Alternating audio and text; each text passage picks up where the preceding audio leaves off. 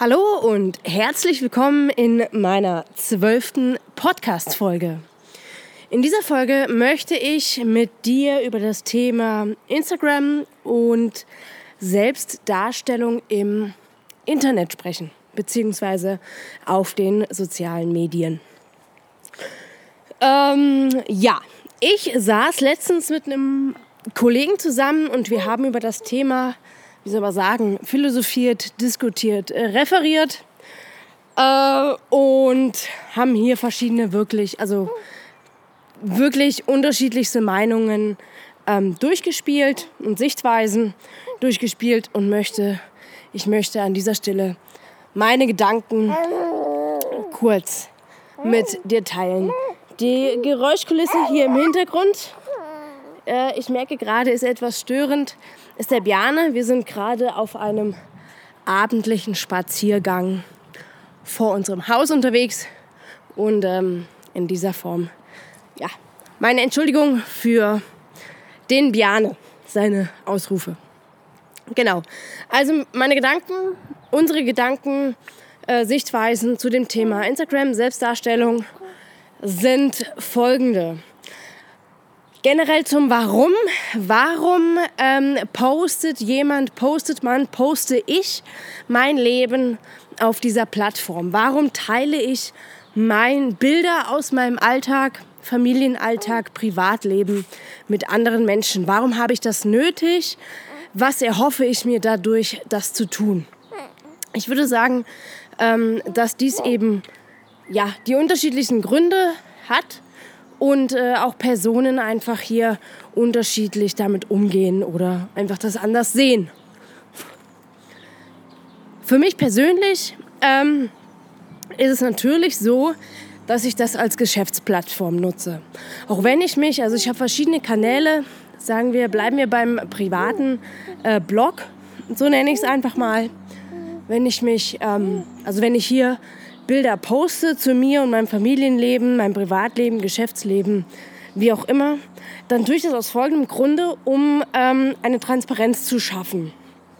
Ich äh, stelle mich als Person meinen Kunden, meinen Interessenten gegenüber transparent dar und habe so die Möglichkeit, einfach auch ja, Vertrauen zu gewinnen und Sympathie zu gewinnen Gemeinsamkeiten zu schaffen und daher ähm, im, soll man sagen, übertragenen Sinne einen Kunden für mich, also die Entscheidung äh, auf, auf mich zu lenken. Genau, das ist jetzt mein, also im persönlichen mein äh, Thema im privaten äh, Posten auf Instagram. Wenn ich das jetzt umlege auf jemanden, der nicht selbstständig ist, und quasi keine Kunden in der Form gewinnen will bzw. muss, ähm, ist eigentlich der Standard äh. Und auch der Standardarbeitnehmer hat aber die, also muss in der Regel sich als Person ebenfalls verkaufen, egal ob gegenüber ähm, eines Arbeitgebers, seinen Kollegen an der Arbeit oder Freunden oder auch Familie. Und ähm, das heißt, poste ich als Arbeitnehmer, vielleicht sogar sagen wir einfach leitende Person einer Abteilung, ähm, poste ich regelmäßig zu meinem Leben, habe ich hier eigentlich wieder Gleiches, dass ich ähm, über gemeinsam, also ich schaffe Transparenz zu mir als Führungsperson, als leitende Position, zu, meinen, zu meinem Team. Und wenn mein Team mich als Person akzeptiert, ähm, Einblicke in mein Privatleben bekommt und merkt, hey, die ist korrekt, die ist in Ordnung ähm, und hier auch eventuell Gemeinsamkeiten geschafft werden können, beziehungsweise gesehen werden können, hat man hier auch auf der Ebene was gewonnen. Also man hat sich hier deutlich teamfähiger äh, gemacht, beziehungsweise das Team ähm, hat eine stärkere Verbindung zu einem.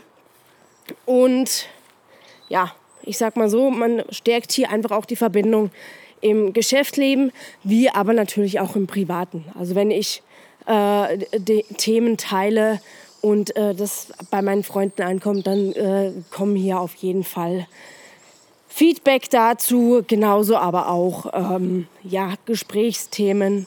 Man fühlt einander zugehörig etc. Also gleiches Thema hier. Ähm, genau. Und dann gibt es natürlich generell auch die Leute, also das sind jetzt beides äh, eher private bzw. Image-Themen.